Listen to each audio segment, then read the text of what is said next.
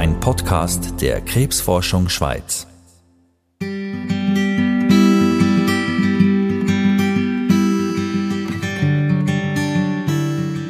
Es ist einfach ein riesiger Schock und man fühlt sich wie im, im falschen Film und es zieht einem den Boden unter den Füßen weg. Also das ist ein, ein ganz schlimmer Moment im, im Leben, wenn man das mal muss, muss über sich ergehen lassen.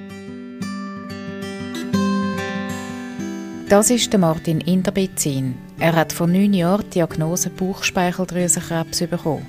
Der Martin Inderbezin erzählt in dieser Episode vom Podcast Wissen gegen Krebs, wie ihm die Diagnose mitteilt worden ist. Ich bin überzeugt, dass das nichts Schlimmes ist. Also ich bin dort emotional nicht immer im Drama inne Das ist erst gekommen, was wirklich auf dem Tisch gelegen ist, was es genau ist, dass es wirklich eben bösartig ist.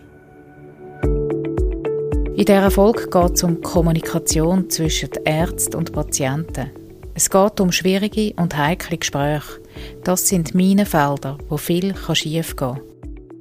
Zum Kommunikation verbessern wird sie erforscht. Mit Unterstützung von der Stiftung Krebsforschung Schweiz. Ich bin Rebecca. Der Martin Inderbitzin ist heute 41 und Neurowissenschaftler. Er ist aus dem Nichts raus mit seiner Krebskrankheit konfrontiert worden. Man muss sich vorstellen, ich war dort 32, als ich äh, diese Diagnose nicht bekommen habe. Gerade in Barcelona meinen Doktor am Abschliessen, sozusagen am Anfang von einer, sage jetzt mal, glorreichen Karriere gestanden. Also gerade so dort, wenn man, wenn man will Gas geben Leben und äh, bin dann ziemlich fadengrad, kann man so sagen, in die Wand hineingetatscht. Der Martin Inderbizin hat verschiedene Operationen, Bestrahlungen und Chemotherapien hinter sich. Im Moment geht es ihm gut. Bis jetzt haben wir den, den Krebs mehr oder weniger äh, im Griff. Also das heißt, es hat so eine Art chronischen Verlauf gegeben, zum Glück bis jetzt nicht aggressiv. Der Anfang von seiner Krankheitsgeschichte liegt also ein paar Jahre zurück. Der Martin Inderbizin hat zuerst mal gemerkt, dass etwas nicht stimmt, als er zu Barcelona starkes Bauchweh bekommen hat. Ich hatte eine Infektion von der Bauchspeicheldrüse und bin dann auch in Notfall gegangen, weil ich dachte, es ist irgendwie innerlich etwas nicht gut. Oder und äh, da hat man das herausgefunden mit Follow-up-Tests, dass die Bauchspeicheldrüse entzündet ist und, und dann gesehen, dass dort etwas ist, was nicht dort sollte sein er ist zurückgekommen in die Schweiz, wo die Untersuchungen weitergegangen sind und er schon gleich operiert worden ist. Der Moment der Wahrheit ist für ihn erst nach der Operation gekommen.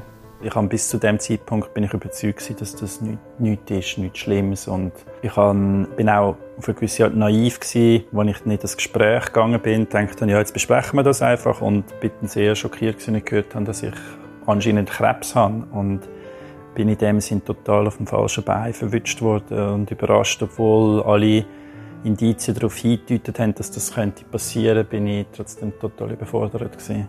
Der Augenblick, wo er in dieser Sprechstunde beim Arzt gesessen ist und der ihm gesagt hat, was los ist, hat sich ihm Martin Inderbitz in seinem Gedächtnis eingebrannt. Ich mag mich noch gut an das erinnern, dass er das sehr gut gemacht hat und, und mir auch nicht genau hat sagen wahrscheinlich auch als Schutz, was ich genau für einen Krebs habe. Also ich mag mich gut erinnern, dass, dass ich dann auch ich habe natürlich einen wissenschaftlichen Hintergrund gehabt und habe gesagt, ich würde gerne wissen, was genau für einen Typ ich habe. Und ich mag mich gut erinnern, er hat mir das aufgeschrieben auf dem Zettel und hat mir aber gleichzeitig gesagt, googelt Sie das nicht. Und er hat auch ziemlich genau gewusst, wieso er mir den Tipp gegeben hat, weil wenn man so eine Diagnose, wie ich sie bekommen habe, im Internet anschauen, dann findet man einfach nur ganz traurige Statistiken. Und das ist natürlich total destabilisierend, wenn man das gerade so überkommt. Der Martin Inderbizin ist rausgegangen und hat gemacht, was wahrscheinlich die meisten von uns gemacht hätten. Er hat das, was auf dem Zettel gestanden ist, googelt. Das äh, ist, glaube ich, menschlich. Das ist Neugier und äh, ich bin natürlich heim und habe natürlich auch als eines der ersten Suchresultate gelesen, dass, dass etwa 95 Prozent der Patienten mit meinem Typ von Krebs innerhalb von drei Jahren sterben und ich habe zuerst gemeint, das sei ein blöder Witz. Also ich habe zuerst gemeint, ich hätte irgendwie die falsche äh, Diagnostik bekommen oder falsch googelt oder so. Das ist ein, ein Riesenschock gewesen. Der Arzt hat in dem Gespräch aber noch etwas anderes gemacht. Er hat, während er mir die schlechte Nachricht hat müssen geben, hat er mir eine Geschichte erzählt einem anderen Patienten, wo sie erfolgreich bei ihnen haben können behandeln. Und das ist für mich im Nachhinein ganz ein wegweisender Moment oder eine wegweisende Anekdote gewesen, weil in dem Moment, wo ich nachher im Internet die schlimmen Statistiken gelesen habe, dann ist mir die, ähm, die Geschichte wieder in den Sinn gekommen. Und ich hatte zwar ganz viele Zahlen und Statistiken gegen mich gehabt, aber ich hatte die eine Geschichte an der habe ich mich heben und, und in dem Sinn hat er wirklich sehr feinfühlig und auch mit einem gewissen Weitblick mir probiert, das in Kontext zu stellen und nicht nur die harten Facts auf den Tisch legen, sondern halt auch noch, ich sage jetzt mal, ähm, eine emotionale, eine verbindende Geschichte zu einem, zu einem anderen Schicksal. Und das hat mir extrem viel geholfen im Nachhinein, also bis jetzt. Sein Arzt hat etwas Wichtiges gemerkt.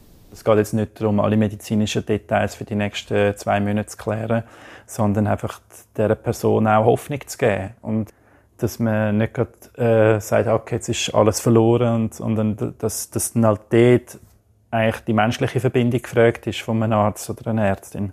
Der Martin Interbizin arbeitet heute als Mindset-Coach und unterstützt andere dabei, ein erfolgreiches und glückliches Leben zu führen. Durch seine Geschichte hat er ein paar Lektionen auf die Herdart lernen.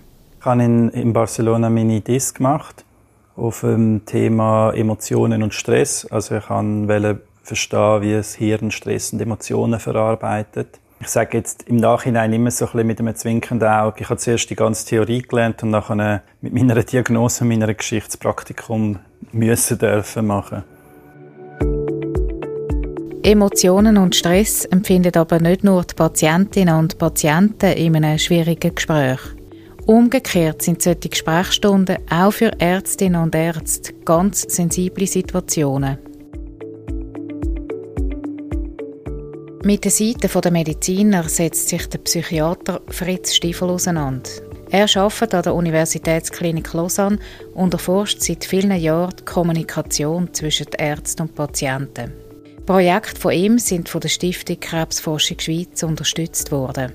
Ich denke, grundsätzlich ist ja der Arztberuf auch da, dass man Menschen möchte helfen und Leiden lindern, oder? Das ist ja eine von der Hauptmotivationen, so eine Art prosoziale Motivation. Und wenn man so eine Diagnose mitteilt, dann tut man ja auch weh, einem Mensch psychologisch. Und das ist etwas, wo so wie kontradiktorisch ist zu unserer Rolle. Und dann versucht man dem auszuweichen. Und das kann zum Teil dann dazu führen, dass man eher inadäquat wird, also indem man zum Beispiel Sachen viel zu verschönert oder, oder banalisiert oder zum Beispiel auch vorzeitig tröstet oder ja, es kommt dann schon gut, es kommt alles gut, man sich keine Sorgen machen und das rächt sich dann später, wenn es dann eben nicht so gut kommt, oder? Also das sind so das, was bei den Ärzten eigentlich äh, aufkommt, das ist vor allem, denke ich, ist sehr viel Angst in so Situationen. Dabei würde es Empathie brauchen. Der Arzt müsste auf Patienten eingehen. Das ist eben vielleicht wirklich die Herausforderung in der Onkologie oder in der Medizin. Es ist immer wieder eine individuelle Situation. Das braucht enorme Flexibilität. Es gibt Leute, die wollen bis ins Detail alles Mögliche wissen und andere möchten ein bisschen beschützt werden und sagen, ganz immer die grosse Linie und hoffentlich geht alles gut. Und, und in diesem grossen Spektrum bewegt man sich. Und das braucht eine Flexibilität und, so, und oft tut man eben mit den Leuten, hat man das Gefühl, ich rede mit denen so, wie ich es gerne hätte, dass man mit mir redet. Aber davon kann man nicht ausgehen. Also, wenn ich einer bin, der viel wissen will, ja, dann bin ich so, aber das sind nicht alle Patienten so. Also von sich selber ausgehen ist nicht unbedingt die beste Methode, aber das macht man natürlich und das ist in, in der Regel auch etwas, wo man kann lernen kann, dass das vielleicht nicht die beste Methode ist. Dass heute Kommunikation überhaupt erforscht wird, ist ein großer Fortschritt. Der Psychiater Fritz Stiefel erinnert sich 30 Jahre zurück an ganz andere Zeiten. Also, als ich damals in der Onkologie war, das ist zwar eine sehr gute Onkologie, aber was ich in Erinnerung habe, als ich ein junger Assistent war, ist, dass wir einerseits äh, praktisch nichts mit den Patienten geredet haben. Die Patienten sehr oft auch entweder aus Angst nichts haben können sagen. Auch die Autorität vom Arzt ist auch zum Teil eine völlig andere gewesen. Zum Teil hat es auch Leute gehabt, die sich geschämt haben, denke ich. Die Patienten haben in der Regel auch genickt und, und das sozusagen auch schwiegend erduldet, oder? Und das isoliert enorm, oder? Das hat sich auch sehr geändert, weil ich denke, effektiv das Schwiegen ist das, was der Mensch dann isoliert. Oder? Und das ist zum Teil fast noch schwieriger manchmal die Isolation, als was einem passiert. Man hat dann mit der Forschung angefangen, Gespräche systematisch auszuwerten. Das Verhalten der Ärztin, vom Arzt, ist analysiert worden. Das sind so die ersten Studien gewesen, wo man gesehen hat, zum Beispiel, wie Ärzte können, äh, gewisse Emotionen abblocken von den Patienten, durch zum Beispiel das Thema wechseln, oder? Wenn zum Beispiel jemand seufzt oder ein bisschen briegt, dass man dann sofort das Thema wechselt und sagt, und übrigens, die Resultate sind auch noch reingekommen und so weiter. Also sozusagen das Gespräch medizinisch dominiert und überhaupt keinen Platz lässt für irgendetwas anderes. Später hat man auch andere wissenschaftliche Methoden eingesetzt. Also auch Studien zum Beispiel, die gemacht worden sind, wo der Angstpegel von der Ärzte während diesen Gesprächen versucht ähm, zu messen. Man kann das zum Teil auch über physiologische Parameter messen, wie Herzfrequenz oder Schwitzen und, so weiter. Also wo man schon gesehen hat, die Gespräche, wo so schwierig sind, die bedeuten einen, einen grossen Stress. All die Resultate fließen ins Medizinstudium ein. Der Fritz Stiefel engagiert sich auch in der Ausbildung von jungen Ärztinnen und Ärzten. Ist eine sehr äh, wissenschaftlich orientierte Ausbildung. Sehr viel mit Intellekt zu tun, mit Daten, mit, mit äh, Untersuchungsergebnissen und so weiter. Also mit anderen Worten, was man muss lernen auch, ist eben wirklich ein bisschen das Mitgefühl, oder, dass man fühlt, wo ist jetzt der andere, ist jetzt der traurig oder ist er jetzt ängstlich, kann er überhaupt nicht mehr zuhören.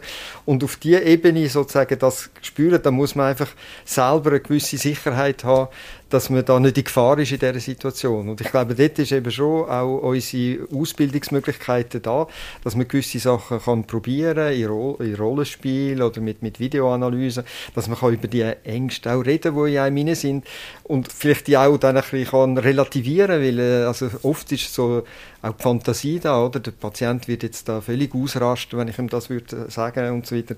Und das kommt im Prinzip nie, das ist praktisch nie der Fall, oder?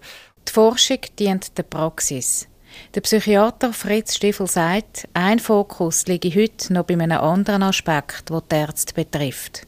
Mich fasziniert einfach, wie viel biografische äh, Sachen reinspielen, wenn man sich nachher in so Gesprächen dann positioniert. Also wo sind seine Ängste, wo sind seine Bedenken, wo sind auch seine eigenen biografischen Elemente, die zum Teil in das hineinspielen. Also wenn Sie die Diagnose vom äh, Brustkrebs einer Frau mitteilen und Sie haben Ihre eigene Mutter sehr früh verloren an Brustkrebs, ist das vielleicht ein bisschen etwas anderes, als wenn Sie, Ihre Mutter immer noch da ist und, und keiner in der Familie je krank war. Also, also auch wie gewisse biografische Elemente hineinspielen. Also das sind so Sachen, die uns jetzt sehr sehr interessieren. Und in den Supervisionen, wir haben jetzt eine Studie gemacht mit, mit zehn Onkologen, sind die meisten eigentlich relativ schnell bereit, auch das anzusprechen fühlen sich zum Teil sehr erleichtert, dass jetzt jemandem mal haben können mitteilen dass sie sich eigentlich in so Situationen immer deswegen und deswegen so fühlen, wie sie sich fühlen. Und zum Teil dann auch, auch sehr tragische Geschichten zum Vorschein kommen. Also mit, mit schweren Erkrankungen, die man schon als Kind miterlebt hat von den Eltern bis zu schwersten Verlusten und so. Und ich denke, wenn jemand, der im, im Beruf von der Medizin ist, äh, egal auf welchem Niveau oder welcher Art, solange er selber noch gefangen ist in eigenen Problematiken, kann er sich nicht sozusagen zur Verfügung stellen für einen Patienten. Also da ist er immer irgendwie durch irgendetwas gestört, wo ihn, wo ihn sozusagen verfolgt. Und äh, ich glaube, dort wär, äh, wird noch einiges an Forschung und auch an Ausbildungen interessant äh, vorkommen. Ärztinnen und Ärzte kommen nicht darum herum, sich in Patientengesprächen jedes Mal ein Stück weit aufs Glatteis zu wagen. Für den Martin Inderbizin, der 2012 die Diagnose Bauchspeicheldrüsenkrebs bekommen hat, ist eins ganz zentral. Das Wichtigste in meinen Augen ist, dass die Ärzte und die Ärztinnen verstehen, dass Patienten sind nicht datenbasiert, sondern die sind vor allem emotional und können den Wechsel zu machen zwischen okay, jetzt reden wir über den Fall, über die Zellen, über den Tumor, über die Krankheit, über ich sage jetzt mal über die, die Datenlage, die man hat und jetzt braucht der Patient oder die Patientin eine, eine menschliche Nähe oder Verbindung.